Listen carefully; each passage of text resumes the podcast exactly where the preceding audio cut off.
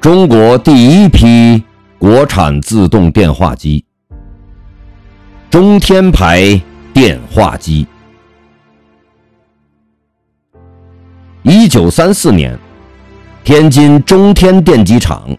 制造出中国第一批自动电话机和交换机，